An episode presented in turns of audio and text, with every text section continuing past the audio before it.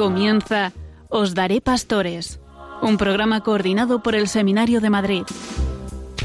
Hay muchas ovejas, hay pocos pastores, muy pocos obreros y mucha la mies, mucho hombre hambriento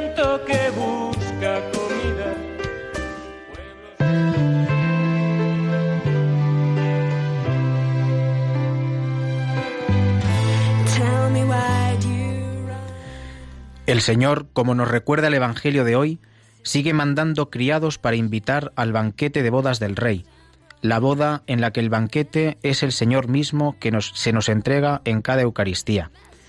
Precisamente tenemos esta noche con nosotros a uno de esos criados del Señor, a un sacerdote casi recién ordenado en la diócesis de Alcalá de Henares, Luis Peláez Portalatín, con quien vamos a poder charlar sobre su recién estrenado ministerio. Tenemos además la inmensa suerte esta noche de poder hablar con un invitado muy especial, así que les recomendamos que no se muevan de sus sitios ni quiten Radio María.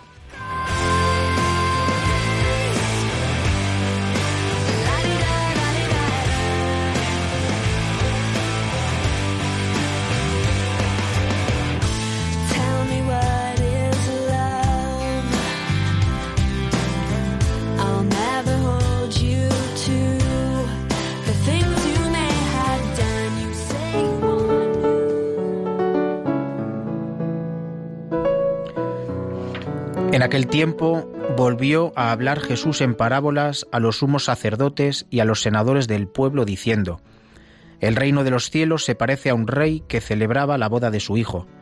Mandó criados para que avisaran a los convidados, pero no quisieron ir. Volvió a mandar criados, encargándoles que les dijeran, Tengo preparado el banquete, he matado terneros y reses cebadas, y todo está a punto, venid a la boda. Los convidados no hicieron caso. Uno se marchó a sus tierras, otro a sus negocios. Los demás les echaron mano a los criados y los maltrataron hasta matarlos. El rey montó en cólera, envió sus tropas que acabaron con aquellos asesinos y prendieron fuego a la ciudad. Luego dijo a sus criados, La boda está preparada, pero los convidados no se la merecían. Id ahora a los cruces de los caminos, y a todos los que encontréis convidadlos a la boda. Los criados salieron a los caminos y reunieron a todos los que encontraron, malos y buenos. La sala del banquete se llenó de comensales. Cuando el rey entró a saludar a los comensales, reparó en uno que no llevaba traje de fiesta y le dijo, Amigo, ¿cómo has entrado aquí sin vestirte de fiesta? El otro no abrió la boca. Entonces el rey dijo a los camareros, Atadlo de pies y manos y arrojadlo fuera, a las tinieblas. Allí será el llanto y el rechinar de dientes, porque muchos son los llamados y pocos los escogidos.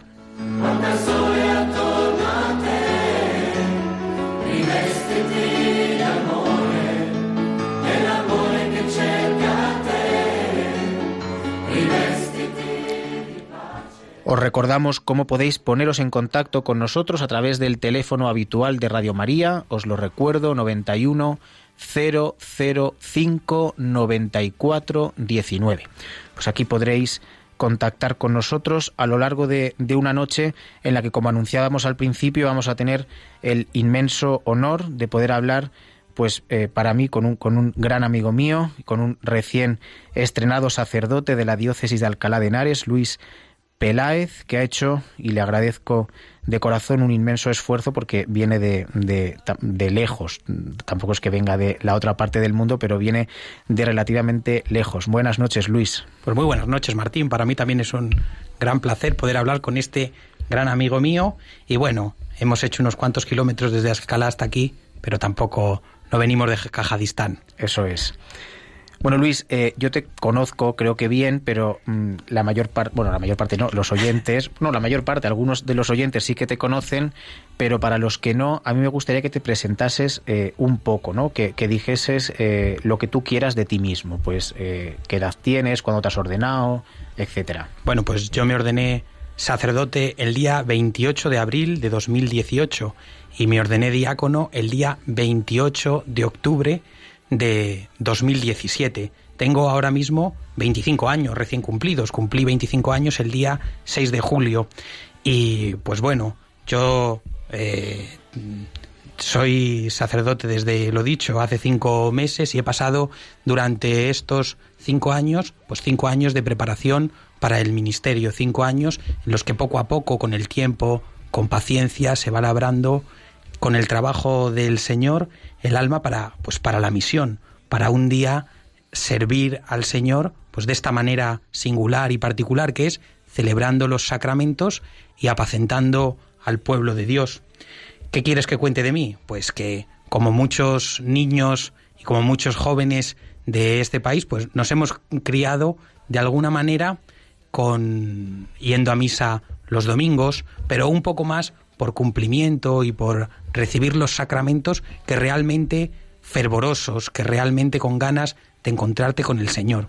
Y poco a poco, pues yo tuve la grandísima suerte de entrar en contacto en mi parroquia con gente de mi misma edad, con los grupos de niños y de jóvenes en los que me he criado en mi barrio, y poco a poco en tu crecimiento humano te vas dando cuenta de que necesitas algo que no tienes, de que necesitas pues llenarte totalmente y así con miedo, con un poco de indecisión, con tembler, con temblando en los pies, pues di ese paso a entrar al seminario, di el paso a llamar a la puerta del seminario y a pedir la admisión. Un momento fundamental para pedir esa admisión al seminario fue, me acuerdo perfectamente como si lo estuviera viendo ahora mismo, la Jornada Mundial de la Juventud, la vigilia de oración del Papa en Cuatro Vientos. Me acuerdo perfectamente que en aquella noche, en aquella noche en la que empezó con una lluvia monumental, ninguno de los que estábamos allí presentes nos queríamos ir de allí. Algo había pasado, habíamos encontrado algo que no nos permitía despegarnos de allí. Y en aquel tiempo, pues nació, fue naciendo en mí una pequeña inquietud. Bueno, ¿qué querrá el Señor de mí? ¿Qué me deparará la vida? ¿Qué tendremos de aquí en adelante? Acababa de empezar, acababa de terminar el bachillerato, tenía grandes grandes objetivos en la vida, quería ser ingeniero, quería, pues bueno, lo que todo el mundo quiere a esa edad, de formar una familia. Y me acuerdo que el Papa dijo una frase que a mí no sé muy bien por qué me tocó profundamente, que es, jóvenes del mundo, no os dejéis conquistar por nada más que la verdad. Y Martín, que como ya he dicho, es buen amigo mío y me conoce bien, sabe que esos términos verdad, conquista, libertad, tienen que ver mucho conmigo. Entonces dije, bueno, hay que hacer un parón.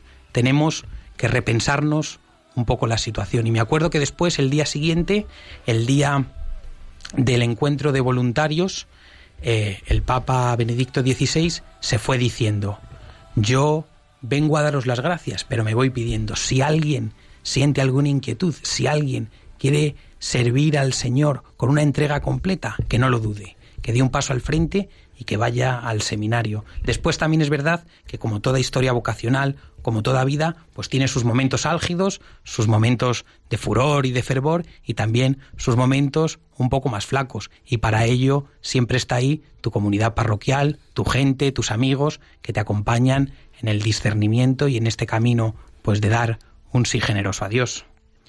Dices, y, y, con mucha razón, ¿no? Que siempre eh, has sido una persona que ha reivindicado la verdad, la libertad y, y, un enamorado de la verdad y de la libertad, porque al final la verdad y la libertad son Cristo, ¿no? Cristo es la verdad. Eh, imagino que a lo largo de los años de formación, pues esa inquietud eh, se va confirmando.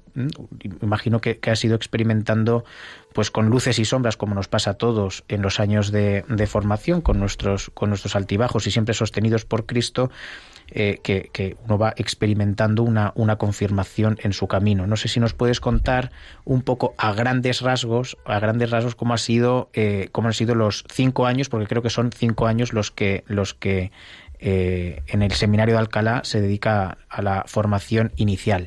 Bueno, lo primero eran cinco años, ahora está cambiando un poco y seguro que Monseñor Jorge Patrón sabe más que yo de esto, pero de momento eran cinco años en los que estudiábamos teología, teníamos una formación espiritual, una formación comunitaria y también una formación, un inicio de formación pastoral.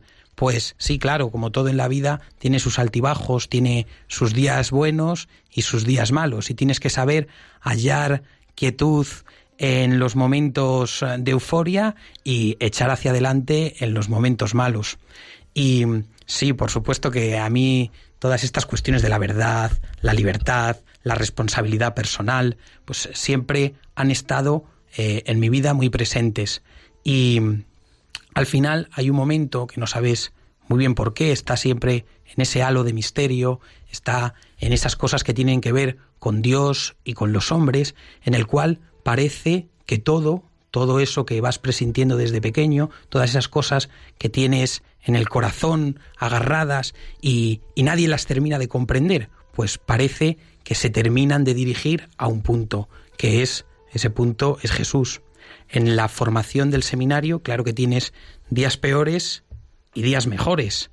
Y, y los días peores, como hay que tomarlos, o como yo he intentado tomarlos, es que en esos días malos se confirma también en tu paciencia y en tu fidelidad que el Señor te sigue llamando.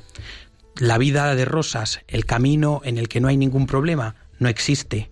Simplemente los días malos, como supongo que también pasará, pues en un matrimonio o en la vida religiosa, son para quedarse al lado de la cruz, para estar pendiente y para ser fiel. Un camino que en tu caso desembocó, como decías en tu presentación, en la en la en tu ordenación eh, diaconal en primer lugar, en la ordenación presbiteral hace nada, en, el mes de en a finales del mes de abril.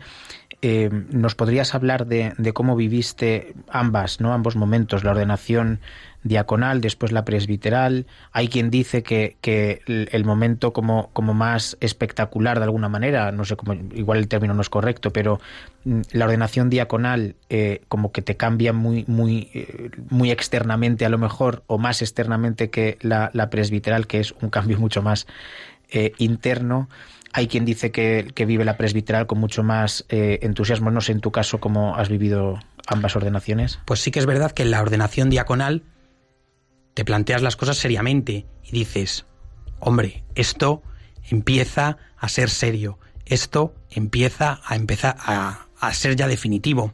Pero sí que es verdad que nada ocurre por azar. No es que tú te despiertas un día, vas a la catedral y recibes la ordenación. Has estado durante cinco años y ahora con el cambio de la ratio, con el cambio de la dirección en la formación de los seminarios durante seis o siete años, esperando, anhelando, dirigiendo tu vida, tu pensamiento, toda tu persona hacia este momento y a lo que deparará después, que es pues la misión de la Iglesia. Sí que es verdad que yo recuerdo mi ordenación presbiteral y mi ordenación diaconal con muchísimo cariño. Todavía en estos momentos en los cuales tampoco ha pasado mucho de la ordenación diaconal, no ha llegado a pasar un año, veo las fotos, veo los vídeos y como que todavía me cuesta eh, pensar o me cuesta reconocerme a mí mismo en ese sitio.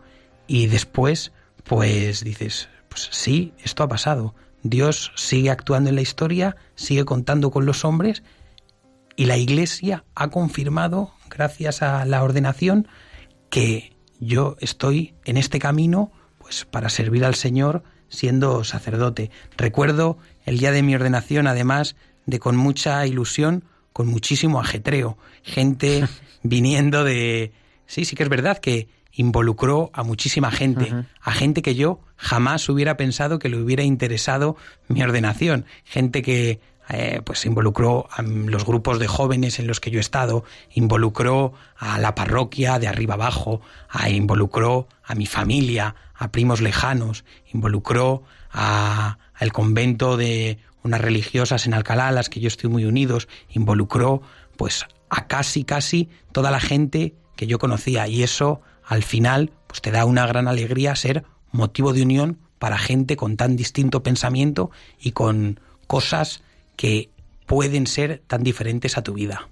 Una de las cosas que yo creo que más conmueve cuando uno va a, unas ordenaciones, sean donde sea, eh, es la eclesialidad del evento, ¿no? Un- Uno percibe como toda la diócesis vive con un inmenso cariño eh, lo que tú decías, ¿no? A veces uno piensa, bueno, eh, es un acto que, parece que es ajeno a esas personas y no les tiene por qué involucrar tanto, pero efectivamente no es ajeno a esas personas, sino que esas personas reciben el don de una vocación que, que va dirigida a, a, a, servirles a ellos y por lo tanto pues lo perciben con un gran cariño. Eh, te ordenan diácono y ¿qué haces? ¿Dónde vas? ¿Dónde te mandan? Pues eh, empecé a estar viviendo y a estar trabajando en la parroquia Santiago Apóstol de Torrejón de Ardoz, que es una parroquia relativamente joven, con bastante gente joven, porque está en el barrio nuevo de la construcción de Torrejón. Torrejón uh -huh. es una ciudad pegando a Alcalá en la A2 y allí estuve pues eh, sobre todo bautizando eh, y acompañando a los fieles de aquella parroquia en lo que podía. También es verdad que durante ese tiempo de ministerio, pues empiezas a notar ya en los primeros bautizos que algo nuevo estás haciendo. Yo tenía la sensación en los primeros bautizos de que alguien iba a venir de fuera de la calle y me iba a decir, deja de jugar. ¿Qué estás haciendo? Tenías, te, tienes la sensación realmente de que estás haciendo algo que no lo mereces, que te sobrepasa, que tiene que ver contigo y sobre todo cuando dices palabras tan serias como yo te bautizo o cuando dices la misa que dices este es mi cuerpo. Uh -huh. Por supuesto el cuerpo de Cristo, pero también estoy hablando de mi propio cuerpo que se entrega. Son palabras rotundas, son palabras realistas, realmente fuertes y eso a mí al menos me llena de, de asombro, de conmoción y al principio te lo tomas como un juego y luego dices tenemos que empezar a cambiar algo. O son palabras que, que, te comprometen existencialmente, claro. Total, totalmente. Después eh, fuiste durante, durante el verano, una vez que eres ordenado eh, presbítero, creo que has estado eh, como haciendo sustituciones, ¿no? Esperando tu, tu destino, del que eh, en un breve vamos a hablar, porque ya tienes destino definitivo de momento. imagino que has estado en distintas parroquias a lo largo del verano. Un segundito antes de hablar de eso, es que me ha preguntado por la ordenación diaconal, por la ordenación presbiteral, pero tenemos que hablar también de la primera misa, de la que Martín fue testigo y aquello, si he dicho... Fue un evento espectacular. Fue un evento realmente memorable, no solo para la parroquia, sino también pues para todo el barrio. Me acuerdo perfectamente, si de la ordenación presbiteral y de la ordenación diaconal me acuerdo poco, de la primera misa me acuerdo muchísimo. Creo que no he hablado nunca tan en serio como en la acción de gracias de la primera misa. Mi parroquia, que es la parroquia San Diego de Alcalá, a los cuales eh, estoy eternamente agradecidos, porque gracias a su acompañamiento estoy donde estoy, eh, es una parroquia chiquitita y por lo tanto pues no, no cabe mucha gente. Sin embargo, se llenó a reventar y tanto se llenó a reventar que tuvimos que poner pantallas en la calle y cortar la calle que había al lado. Como los salones parroquiales pues también son chiquititos, pues ¿qué decidimos? Como siempre suele haber un convite, un ágape para felicitarse, para agradecerse estos momentos y para celebrar entre todos, decidimos cortar la calle y hacer el ágape en la calle. Yo creo que eso fue eh, pues extraordinario. Desde aquí agradecer otra vez pues la unión y el trabajo de tantas y tantas personas que pusieron su granito de arena. Fue muy muy ilusionante ver a toda la parroquia volcada, incluso a gente que pasa de higos a brevas por, por este evento. También es verdad que eh, te saludan, te, te felicitan, te dan cariño muchísimas personas que sí que es verdad que no te conocen mucho, sino simplemente te agradecen ser sacerdote y eso también, pues sin conocerte, te agradecen tu perseverancia, te agradecen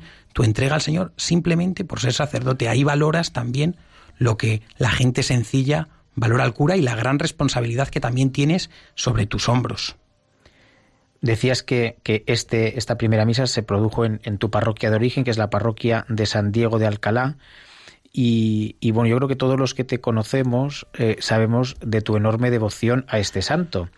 Eh, y yo sé que, que, te hace mucha ilusión, además, eh, que te haga la pregunta, ¿no? ¿Qué, qué crees que aporta un franciscano lego del, del siglo XV, si no me equivoco?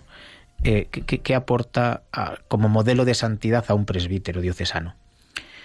Pues es que yo no puedo hablar de mí mismo si no hablo de San Diego.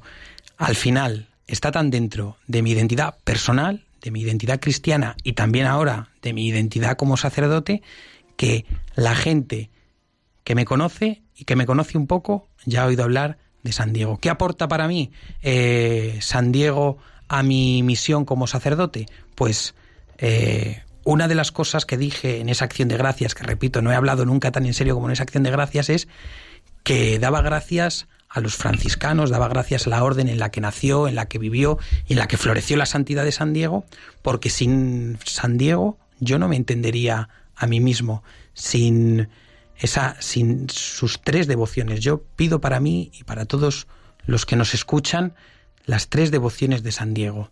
La primera, la Eucaristía, fuente y culmen de la vida cristiana, el lugar donde el mismo Jesús se entrega y nosotros estamos invitados a entregarnos con Él y a recibirle para poder seguir caminando. Después, la Virgen María, una libertad humana que accede a decir que sí, que gracias a su fe da paso a la entrada de Dios en el mundo. Y la tercera, los pobres. No podemos creer en Dios, no podemos comprometernos realmente con el misterio de Dios sin que esto se note. Y eso se nota en la pobreza personal y en la entrega a los demás, que en los pobres tiene una gran visualización, pero todo esto está cultivado mucho antes. San Diego, para mí, además de ser un gran modelo y un gran santo, lo que es es eh, hablar de mi propia vida. Yo tengo tan identificado en mi propia vida a San Diego que igual que no sé hablar de mí sin hablar de mi familia, es difícil que hable de mí sin hablar de San Diego, con lo que ello representa, no solo el santo, sino también mi comunidad parroquial. También dije ese día de la primera misa que allá donde vaya tengan claro que voy a dar lo que en San Diego he aprendido, porque es lo que a mí realmente me ha hecho encontrarme con Dios, hacerle responder y también feliz. Tenía eh, una de las preguntas que tenía eh, pensado hacerte y ya que has sacado el tema, pues te la, te la hago ya, es eh, ¿qué, ¿qué, significa o qué debe significar, qué deben significar los pobres en la vida de un, de un sacerdote. ¿Y quiénes son los pobres? ¿Quiénes son los pobres? Pues en estos momentos en los cuales eh, cada vez eh, es más difícil encontrar realmente, cada vez es más difícil encontrar gente abierta, gente que quiera realmente eh, establecer contigo una conversación y hablarte de algo más que del tiempo o de lo que, lo, o de lo que le pasa. Un pobre es una persona que te muestra su corazón. No es simplemente un pobre económico, no es simplemente un pobre aquella persona que, que quiere algo de ti. Un pobre es quien de alguna manera te muestra su identidad, quien sabe que necesita de ti. Y esto lo cuenta a una persona de confianza, muchas veces a un amigo. Y afortunadamente para mí, en este ministerio que recién empiezo, pues también muchas veces a un sacerdote. Recoger los ruegos, las súplicas, recoger muchas veces los problemas y las dificultades de una persona que con confianza y por ser sacerdote viene a entregártelas a ti, para mí eso es tocar realmente la carne de Cristo. Anunciábamos al principio de, de, este programa, Luis, eh, que íbamos esta noche a poder hablar con un invitado muy especial y ha llegado ha llegado este momento pues tenemos la inmensa la inmensa suerte de, de, haber podido contactar con monseñor Jorge Carlos Patrón Wong que es secretario para los seminarios de la Sagrada Congregación para el Clero eh, con el que vamos a, a poder hablar. Creo que le tenemos al otro lado del teléfono. Muy buenas noches monseñor. Muy buenas noches, Martín, y muy buenas noches a todos nuestros amigos y amigas de Radio María en España. Antes de, de, de, pues pasar a hacerle pues alguna pregunta, a mí me gustaría sobre todo esto, agradecerle eh, pues el esfuerzo que, que está haciendo de, de, hablar esta noche con nosotros, eh, este gesto de, amabilidad tan, tan precioso y tan delicado que ha querido tener con, con los oyentes de Radio María. El pasado eh, 2016, para que la gente que nos está escuchando contextualice un poco la, la- la- la conversación que vamos a tener, se publicaba eh, un nuevo documento, es un documento marco, que debe regir la formación de los seminarios eh, de todo el mundo, que es eh, la Ratio Fundamentalis, que tiene como título El don de la vocación presbiteral. ¿Por qué, Monseñor, una nueva ratio? Y efectivamente, eh, fue en 2016 eh, firmada y apoyada por el Papa Francisco, con surge una nueva propuesta de formación sacerdotal que sea adapta a los jóvenes de hoy, a la nueva generación de hoy y también a las necesidades y, y peticiones de nuestro pueblo. Bendito sea Dios, eh, la experiencia que tenemos en toda la iglesia es que Jesús sigue llamando a jóvenes a experimentar la posibilidad de ser sacerdotes ministeriales, servidores del pueblo de Dios.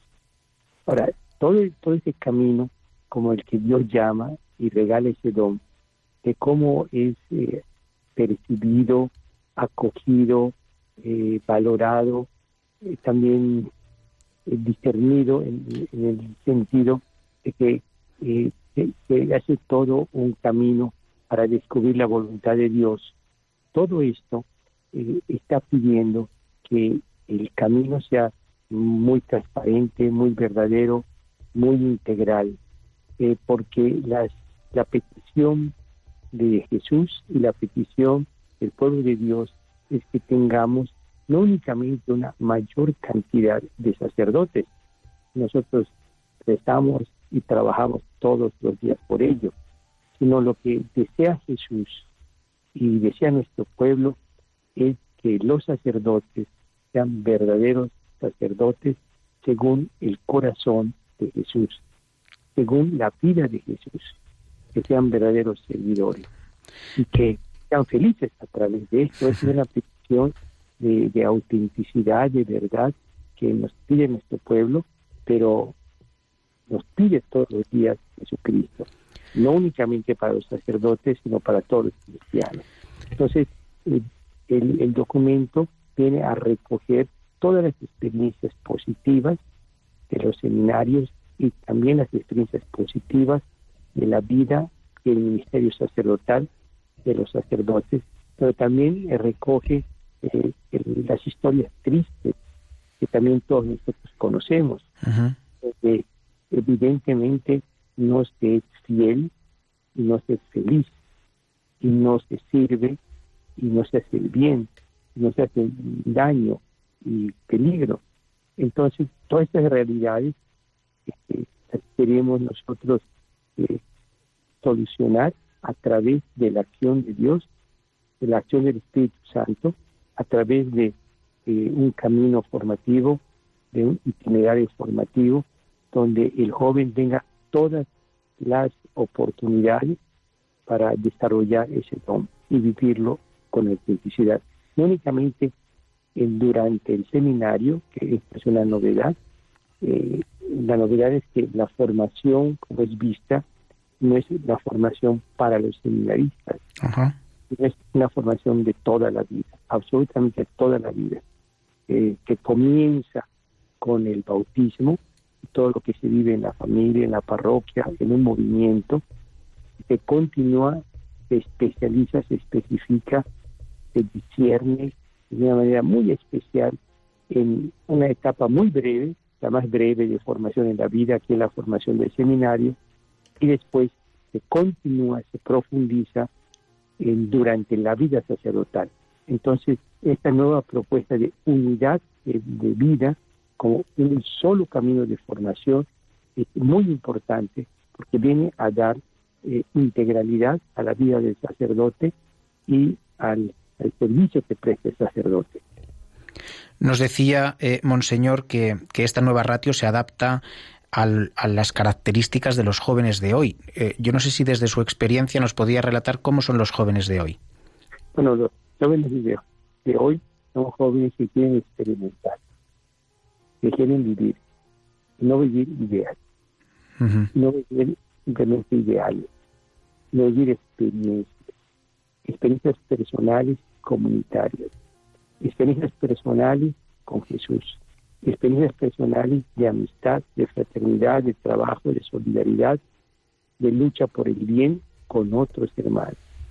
Y son jóvenes que hoy eh, no apuestan por ninguna ideología, por ideas, sino por vivencias. Y precisamente este elemento vivencial y experiencial es la escuela de Jesús. el, el- el Evangelio, la buena nueva, es, es la buena noticia encarnada en la vida de Jesús, en la relación con Jesús, en el amor con Jesús, en el seguimiento de Jesús. Eh, eh, entonces, esta parte positiva de los, de los jóvenes de hoy es evidentemente un regalo para la iglesia y para el mundo, porque hace sintonía directamente con los deseos y los sueños de Jesucristo. Nos decía una cosa también preciosa, ¿no? Como, como en todo este itinerario de formativo, que es un, es un itinerario integral que abarca toda la vida, ¿no? Tanto la formación inicial como, imagino después, la, pues la formación permanente, tiene como, como finalidad la conformación de nuestro corazón con el de Cristo, ¿no? ¿Qué, qué modelo eh, sacerdotal nos propone la nueva ratio? el, el- el modelo de Jesús servidor, el modelo de Jesús pastor, el modelo de Jesús que camina con su pueblo, Eh, la entrega total de su vida, uno nota que es un hombre que tiene una profunda relación con Dios, Dios Padre, una experiencia de amor con Dios Padre y una experiencia de amor, de servicio, de donación a, a toda la humanidad, a cada hermano que se encuentra. El sacerdote de hoy es un sacerdote que es un hombre de Dios y un hombre eh, cercano, muy humano, muy humano y muy de Dios. Es un hombre lleno de relaciones, de relaciones sinceras, profundas y sencillas al mismo tiempo, con Dios y con nuestros hermanos. Es un hombre de bien, que acoge el bien y el amor de Dios Padre y trata de vivirlo y transmitirlo a los demás. Y de nuevo, un- eh, es una experiencia, una vida, y por esto hoy la nueva ratio quiere eh, impulsar estos caminos de cómo, cómo vivir permanentemente en crecimiento con esta experiencia personal y comunitaria de, de ser llamado por Jesús, responderle a Jesús y ser transmisor de su amor, pero siempre como servidores. Hay una hay un, un- un punto que a mí como seminarista siempre me ha, me ha inquietado y, lo he pensado mucho, ¿no? Las distintas dimensiones formativas, ¿no? las, las clásicas dimensiones, pastoral, académica y demás, eh, ¿cómo, cómo- imagino que la ratio habla de la necesidad de integrarlas, quiero decir, porque a veces las, las podemos separar académicamente, pero, pero la necesidad, ¿no? A mí siempre me ha, me ha inquietado esto, ¿no? La necesidad de que todo vaya como integrado. No sé si la ratio habla de, de esta cuestión. Eh, es uno de los elementos claves que aparece en cada página y en cada propuesta de la. Ujú. Todos los elementos deben ser integrados en la vida de la persona. Hoy, desafortunadamente, eh, los modelos que tenemos en la sociedad y que tratan de empujar a los jóvenes a vivir son modelos de desintegración total, eh, que los hacen pedazos nuestras vidas. Y, el modelo de Jesús es un modelo de integrador, porque integra todo lo humano, absolutamente todo lo humano, eh, todo lo espiritual, eh, integra nuestra inteligencia, la dimensión intelectual y el, todo el impulso y la razón misionera o pastoral. Pero todo esto dentro de una persona. Esto que estamos comentando sobre la integralidad de la persona eh, es todo un camino que hay que hacer permanentemente y gradualmente. No es nada fácil. No es nada fácil porque en el interior de cada uno, de- cada uno de nosotros tenemos muchas experiencias eh, eh, negativas y también heridas que nos impulsan a desintegrar nuestra vida o vivirla eh, como en cajones separados.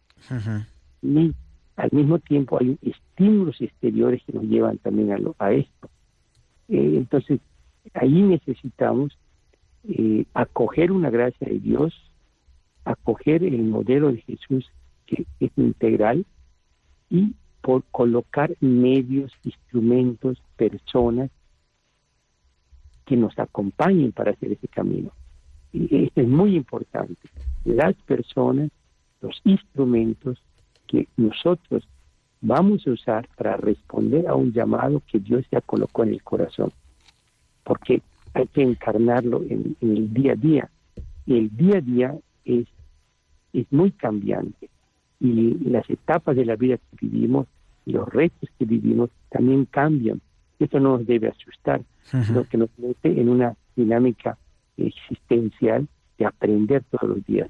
Por eso en la nueva ratio aparece siempre esta característica de ser discípulos, discípulos que aprendemos todos los días cómo vivir siguiendo a Jesús en sus actitudes, sus pensamientos, eh, su sentir, su obrar. Y al mismo tiempo somos misioneros porque esta experiencia de seguir a Jesús es una experiencia que nos lleva a vivirlo y anunciarlo para otros, todos los días, todos los días. Eh, yo les comento un ejercicio que tenemos que hacer al final del día es preguntarnos en qué aspecto, qué cosas yo aprendí, qué cosas yo aprendí. Aprendí de Dios, aprendí de Jesús, del Evangelio, aprendí de mi comunidad, aprendí de la iglesia, aprendí de la vida de hoy, aprendí como discípulo. Y la segunda es en qué cosas y qué actitudes y a qué actividades yo fui misionero, yo fui transmisor, yo fui testigo, yo anuncié el Evangelio. Esos dos aspectos son aspectos cotidianos, discípulo, misionero. Y estas realidades son las que integran, integran todas las dimensiones de la formación un precioso examen de conciencia para cada día este que nos, que nos propone eh, Monseñor Patrón Wong. Yo antes de, de, despedirle, porque no quiero quitarle mucho tiempo, sí que le pediría un qué nos aconseja a los seminaristas, ¿no? a todos los que nos estamos formando para, para si Dios quiere y si es la voluntad de Dios, eh, ser eh, sacerdotes, ¿qué, qué, qué, ¿qué consejo nos daría? Que no tengan miedo, no tengan miedo de escuchar a Jesús, no tengan miedo de responderle a Jesús, pero escuchar a Jesús en lo que Él ha colocado en lo más profundo de su corazón uh -huh. y responderle a Jesús a través de los medios que Jesús nos ha dado en la iglesia, es decir, por medio de sus formadores, de sus padres espirituales, de sus rectores, de su diócesis, de su seminario. Eh, eh, porque la respuesta a Jesús el llamado de Jesús, respuesta a Jesús y el llamado de Jesús se encarna en una realidad no únicamente personal, sino de una comunidad concreta, una diócesis concreta, una iglesia local concreta. Y allí Dios va a colocar a las personas y los instrumentos. Eh, eh, no tengan miedo a esto, no tengan miedo a confiar, a confiar eh, y en responder pues un consejo de, incalculable valor.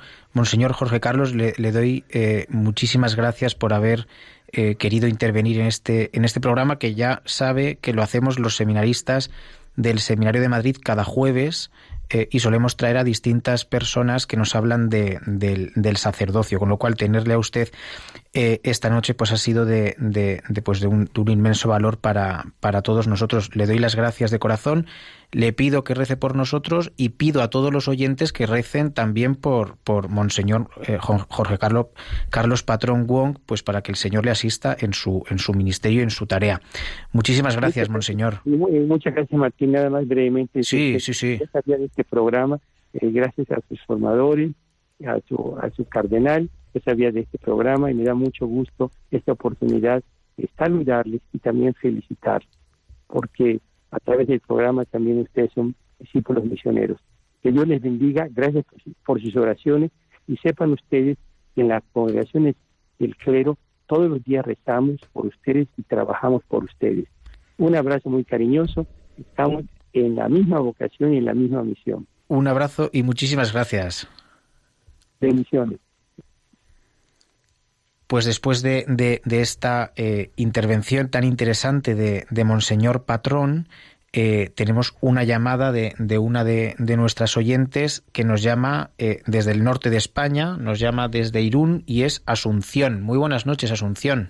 Pues buenas noches. Bueno, yo nací en la Alberca, provincia de Salamanca, Sí, y vine a este querido pueblo con 19 años. Y estoy muy contenta porque tengo dos pueblos, tengo dos manos y tengo dos hijos, gracias al amor que tuve con mi marido. Pero mi llamada no es para eso. Mi llamada es para respetar que todos tenemos un camino para andar, pero que cada uno seamos felices en el camino que Dios nos ha puesto. Yo estoy muy contenta porque mi pueblo en la alberca hay muchos sacerdotes, Sí. dominicos, etcétera, etcétera. Pero José y Antonio son mis primos y son sacerdotes.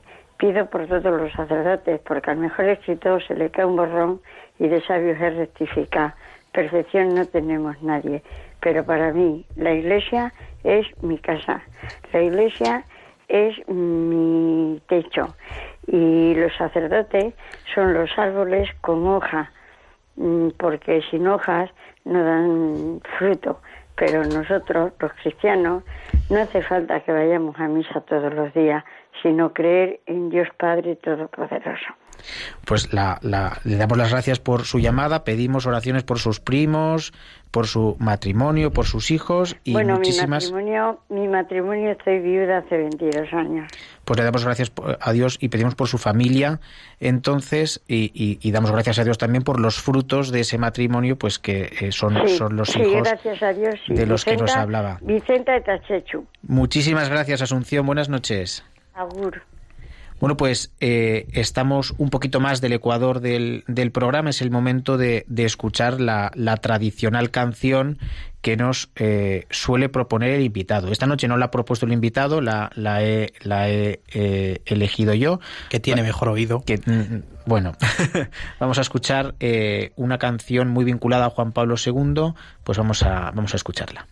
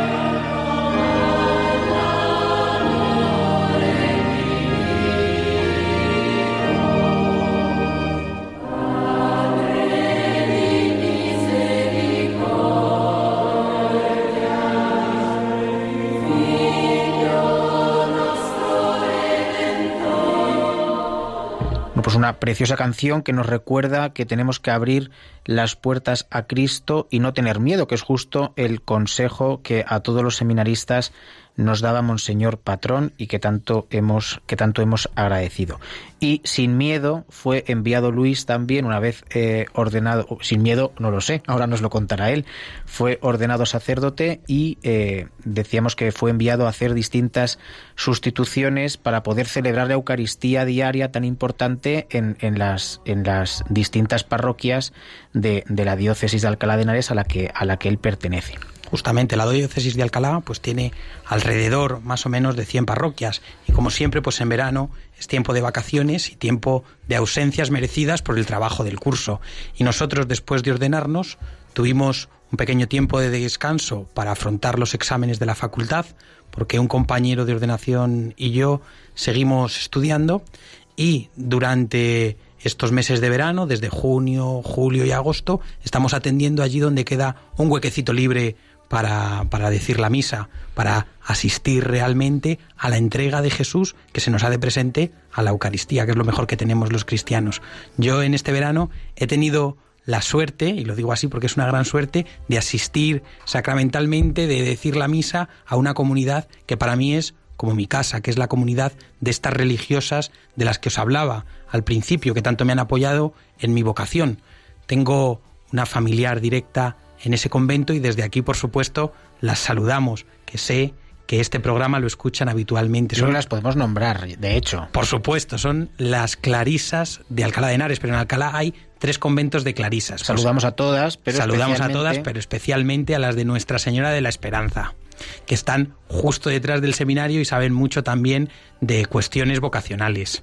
Y después, además de asistir a esta comunidad de religiosas, además de asistir a este convento de Nuestra Señora de la Esperanza, he estado diciendo regularmente la misa en la parroquia de Nuestra Señora de Covadonga de Coslada. El párroco, pues ya es, el párroco eh, se jubiló al terminar este año porque ya es una persona mayor y con ciertos achaques, con enfermedades un tanto graves, y el vicario general, que es el que organiza todos estos cambios, todas estas idas y venidas, las sustituciones de verano, me dijo que provisionalmente durante el tiempo de verano me encargara yo de esa cuestión. Pero también es verdad que el tiempo de verano y el tiempo de las sustituciones es un buen lugar para terminar de conocer la diócesis, para ir a todos esos pueblitos pequeños de los que en el seminario has oído hablar, pero que nunca has ido. He tenido la oportunidad de estar en Brea de Tajo o en Estremera o en Fuentidueña, o subir hasta Torrelaguna, hasta Patones. Un poquito eso es lo que vamos haciendo. Yo digo que somos eh, en este tiempo itinerantes, como el hombre orquesta, llevamos todos los instrumentos. Y antes de acabar el verano ya has sido, yo lo podemos decir, ¿no? Los, se pueden decir. Sí, se pueden los, decir, los nombramientos. Eh, nada más y nada menos que recién ordenado con 25 años, eres párroco o serás párroco, no sé si eres o serás, pero vamos, estás en ese iterín eh, de Valdaracete, un pueblo que está en la, en la A3, vicario parroquial de Villarejo de Salvanés, también en la A3, y capellán de la cárcel de Estremera.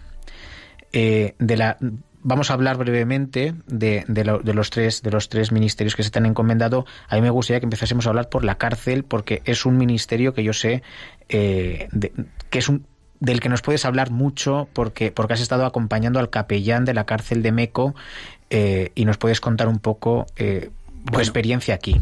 Puedo hablar mucho, no, puedo hablar un poco limitado. Durante este tiempo de seminario y antes de ir al seminario incluso, yo he acompañado pues habitualmente al capellán de Alcalámeco de la parte de mujeres. Uh -huh. Como todo, pues la cárcel tiene sus nomenclaturas y sus leyes internas y una de las cosas es que mujeres y hombres están separados. En Alcalameco una parte la llevan los hombres y otra parte la llevan las mujeres. Este sacerdote al que yo he acompañado durante este tiempo a la cárcel de Alcalameco es el párroco de mi misma parroquia de San Diego. Uh -huh. Y viéndole a él, viendo cómo él eh, pues iba con frecuencia al centro, todos los años nosotros los jóvenes desde la parroquia hemos ido pues, a celebrar la misa, a felicitar las navidades a los internos y desde allí, pues desde esos momentos que eran muy puntuales, pues yo cuando una vez entrado al seminario dije, ¿por qué no alargar esto? ¿Por qué no ir un poco más allá y poder visitar a las chicas en este caso con mayor frecuencia? Y afortunadamente en el seminario una cosa nunca me ha faltado, poder ir el jueves santo a celebrar la misa de la Cena del Señor allí con ellas.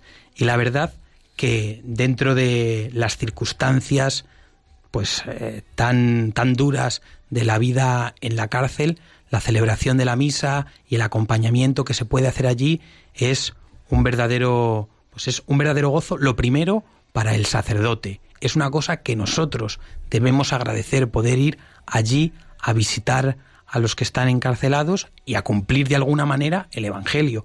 Estuviste en la cárcel y viniste a visitarme, dice Mateo 25 en el juicio, porque al final siempre sales con la sensación de que recibes más de lo que has dado, de que hay trabajos que cansan, hay cosas que cansan, pero hay trabajos que también descansan y descargan. Y para mí yo tengo la experiencia de que haber ido durante este tiempo de seminario a Alcalá con los días que he podido, que por el- la dificultad de horario he podido, pues me ha venido extraordinariamente bien. Y ahora, pues teniendo seguramente eso en la cabeza, esta experiencia y este rodaje que traía desde el tiempo del seminario y que le agradezco al capellán de Alcalá Meco Mujeres, que es un gran amigo que se llama Matías, pues el señor obispo ha pensado pues mandarme a la cárcel de Estremera, porque Valdaracete, que es este pequeño pueblo del que me han hecho párroco, de más o menos 700 habitantes y que tiene a la Virgen de la Pera por patrona, ha tenido siempre eh, también asociado a su trabajo, a su ministerio, la cárcel de Estremera. ¿Qué me encontraré allí? Pues la verdad que no lo sé, pero iremos con los brazos abiertos y en disposición de entregar y recibir todo lo que pueda. Sí que es verdad que no trabajo yo solo en la cárcel de Estremera, eh, hay otros dos curas más, hay otros dos capellanes más con los cuales pues intentamos o de momento solo ellos intentan, porque yo no he llegado eh, a atender lo mejor posible a los presos e intentar paliar esa situación, sobre todo de lejanía con sus familias y de lejanía con la vida. Lo más duro de vivir seguramente en la cárcel, esto lo tendrían que decir ellos más que yo, es la lejanía de las relaciones fundamentales, la lejanía de la familia, de las personas queridas. Y además de la, de la cárcel de Estremera, no sé si, si eh, vas a ser, decíamos, párroco y vicario. Imagino pues que, que eh, todo esto se, se organizará en cuanto te pongas en marcha. Justamente, de momento, estoy solamente estrenando los zapatos, viendo el brillo tan bonito que tienen y dejándome ilusionar un poco con estos destinos. Después también lo tendré que compaginar con los estudios, porque eh, yo habitualmente eh, acudo por la mañana a clase a, a, la Facultad de San Damaso, porque estoy terminando el bienio en Teología Moral. Me queda un añito, no sé muy bien cómo lo vamos a compaginar, pero bueno, eh, sí que es verdad que Valdaracete es eh, un pueblo que espero me acoja con los brazos abiertos y Villarejo es un pueblo tirando a ciudad un poco más amplio donde vamos a ver lo que podemos hacer de momento, pues con los brazos abiertos, con ganas de entregarnos con generosidad y de acompañar a la gente que allí haya. Yo creo que los sacerdotes, una de las palabras que nos debe definir es ser personas de encuentro. Personas de encuentro, lo primero entre los hombres.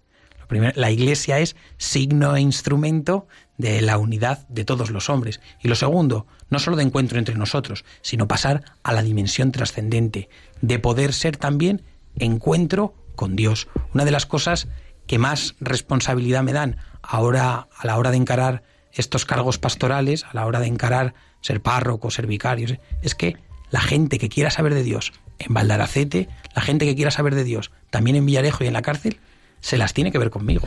Esa es una de las grandes responsabilidades que tenemos los curas. Así es. Pues parece mentira, Luis, pero, pero eh, hemos llegado al, al, final del programa. Al principio se nos decíamos, madre mía, eh, tenemos que hablar un montón, porque es una, una, una hora de programa, pero, pero es verdad que se pasa, se pasa rápido y, y siempre es muy agradable. Pues como siempre vamos a acabar como empezamos, que es rezando. Empezamos rezando, pues vamos a terminar con una preciosa oración al Espíritu Santo para pedir por Luis, para pedir por Monseñor Patrón, para pedir por, pues por todos nuestros oyentes también y, y, por la parte que me toca, ya que este programa es un programa que realiza el seminario, pues por todos los seminaristas del mundo.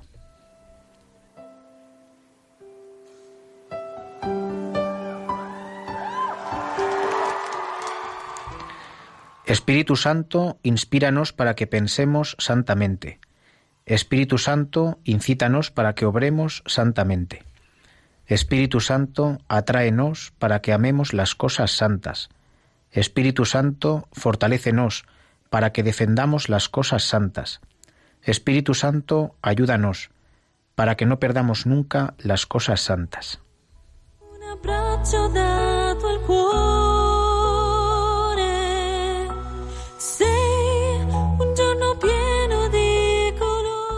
Pues muchísimas gracias, Luis, por, por te lo he dicho varias veces, te, te- insisto, niño, por haber querido compartir esta noche el programa con, con nosotros. Valoramos, yo al menos personalmente, el, el enorme esfuerzo que, que has hecho para, pues, para querer estar aquí con, con nosotros. Te damos, te decimos un hasta luego, porque quién sabe si podrás eh, acompañarnos otro día. Pues muchísimas gracias a ti, Martín, por haberme invitado y siempre es un placer hablar, poder hablar con confianza y con libertad con un amigo. Y nos despedimos también de todos los oyentes de Os Daré Pastores, pero os invitamos a seguir escuchando Radio María, porque enseguida viene el programa Diálogos con la Ciencia. Desde Os Daré Pastores nos despedimos hasta el jueves que viene. Buenas noches.